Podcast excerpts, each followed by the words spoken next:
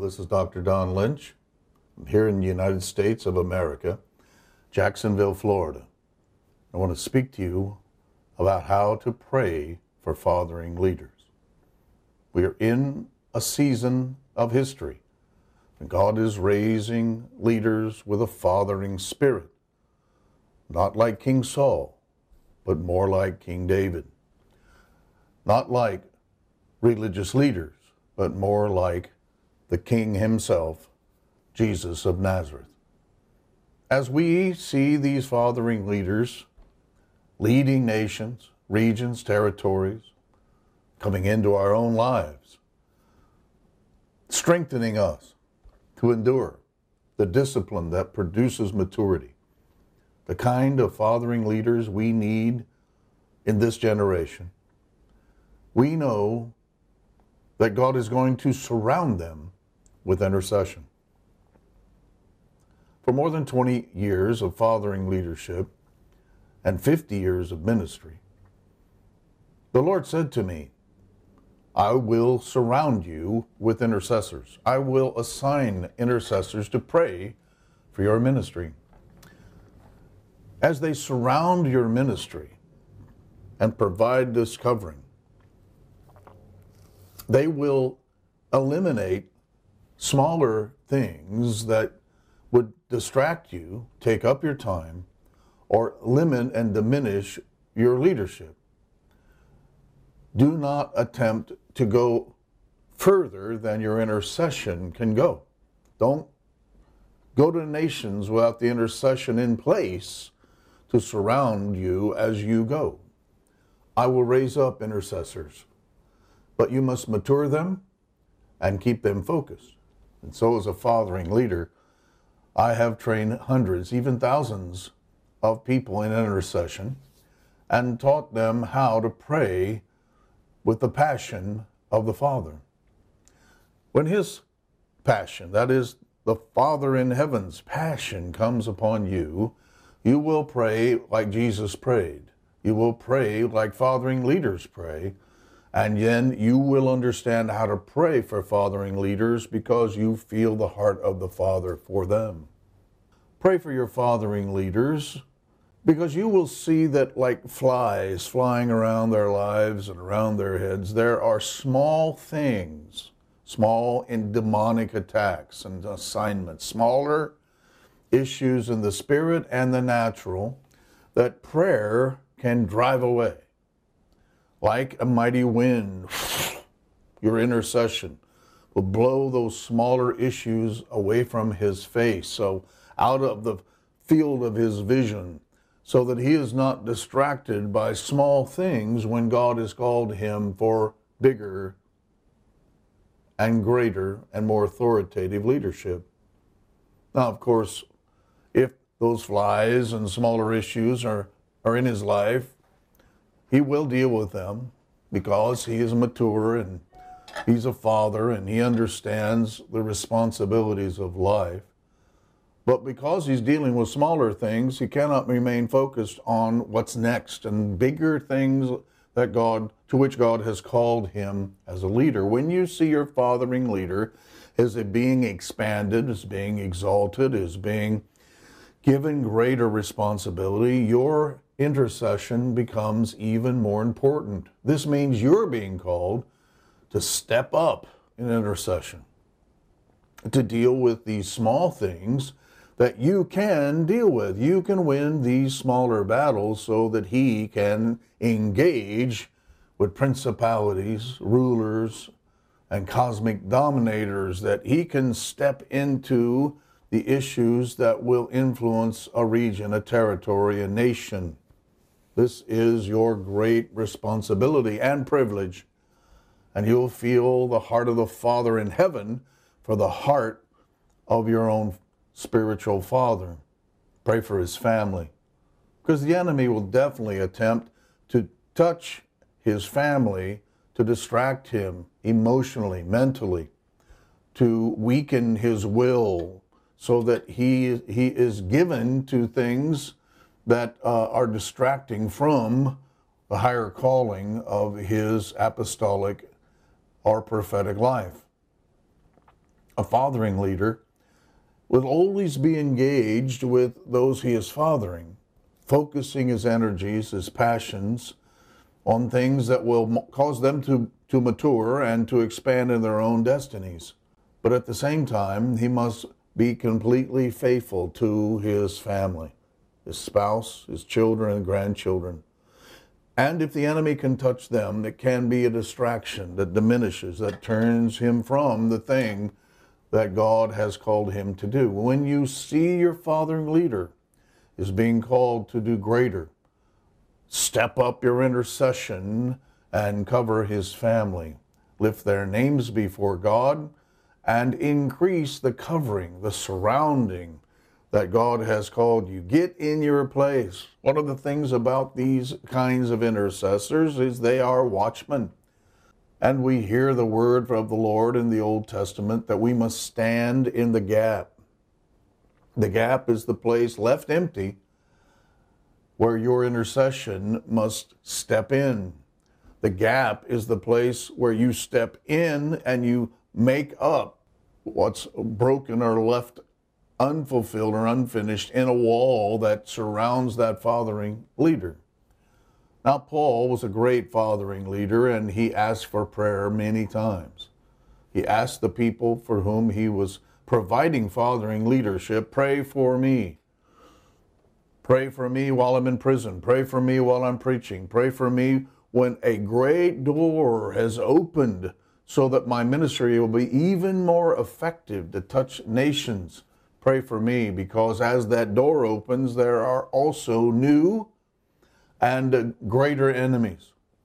And when this time comes, you as the intercessor step up in your intercession and you cry out to God for your fathering leader to understand this, you understand the law or the rule, the principle of the law of Christ in which you bear someone else's burdens.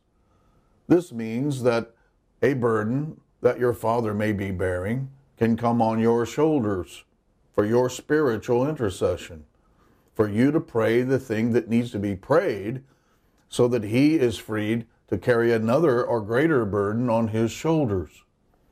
Now I pray for you right now that every burden on your shoulders that is not from the Lord, the ones you have taken on but are not your assignment, are removed. And now upon your shoulders, the burden of the Lord, the assignment of God. That you, as the intercessor, are praying for the things you should be praying for, that you are standing in the gap for the people and issues you should be standing in the gap for, that now there's no distraction on you and that your focus is on your fathering leader, his calling, his grace, his anointing, his authority. You are causing small things to that would distract him to be dealt with in the spirit by your own prayers. As you pray in the spirit and you pray consistently, you pray by assignment, you pray in the night, you pray in the day, and you pray during the day because you are feeling the heart of the Father and the heart of your own spiritual Father. And you are praying for things that, if you do not pray, will burden Him. But as you pray, lift that burden His finances, His family, His physical strength and health. These are burdens that you carry, and in so doing, you vastly increase the effectiveness of your fathering leader and you mature your own life and bring your own spiritual and kingdom life into greater levels of revival and transformation. We are in a season when God is raising fathering leaders, leaders unlike in the leaders of the past. They're young, they're old, they're different in size, but you will recognize the fathering leader by the burden the Father in heaven puts on your heart. And he will call you to surround him, praying for him, his finances, his family, his physical body. Now pray that the effective door that's open among many adversaries, pray that door that is open will be a clear pathway a smooth pathway that he not only can walk forward, but run forward in times when running is necessary. Remember what happened when Moses sat on the rock observing a battle that the entire nation was fighting, and many were being driven back, and his own people were being killed until Moses, as a fathering leader, began to raise his hands. He raised his hands, and the battle would change. Remember, your fathering leader's position is always going to benefit your life, and that many of the things you enjoy in terms of your own protection and your own distraction and your own strength are coming into your life because someone is watching for your soul, preaching truth that you need to hear. And as Aaron lifted his hands, the battle would, would uh, go in favor of the people of God. But he became tired. Your fathering leader will become tired as well. Remember that God is always asking us to do something we cannot do without the strength that comes through prayer. So, what happened in the Old Testament is a man named Aaron and a man named Hur stood one on either side of Moses, and they lifted up his hands. And they held his hands in the air until the battle was not only victorious, but finished. And a great victory was won because the fathering leader had the support of other intercessors. Now, I am challenging you to increase intercession in your own life, to focus your prayers on you, the fathering leader that God has standing before you. Hear the heartbeat of the Father in heaven.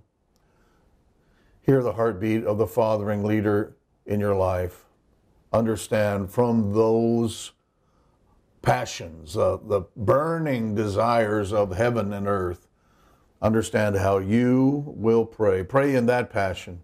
Don't pray your own passion. Don't pray what you want. No, feel the heart of the Father in heaven for what He wants for your fathering leader, for you, for the kingdom, and let that burning, that burning fire be the motivation that you pray. Pray with that passion. And don't stop praying. It's like giving birth. You get pregnant with this burden. You give birth with your mouth. And as you pray out, you come to the point where you know this baby has been born. Then you get pregnant again. And you will pray to give birth. You will groan, and God will groan with you, and you will birth great purposes. There are fathering leaders for regions, certainly for individuals and ministries, but also regions and territories and nations. And as a fathering leader, these more than 25 years, I've been studying fathering. I've been fathering myself, writing books on speaking about fathering. And so I am bringing to you this message and challenge to pray for your fathering leader as you have never prayed before. And let this focused and effective intercession Give your fathering leader the strength in every area of his life that he needs to finish, to fulfill. For we are in a day of great harvest in every nation on the earth.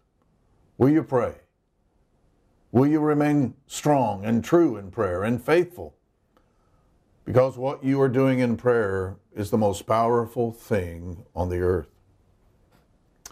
I'm Dr. Don Lynch. This is how you pray for fathering leaders.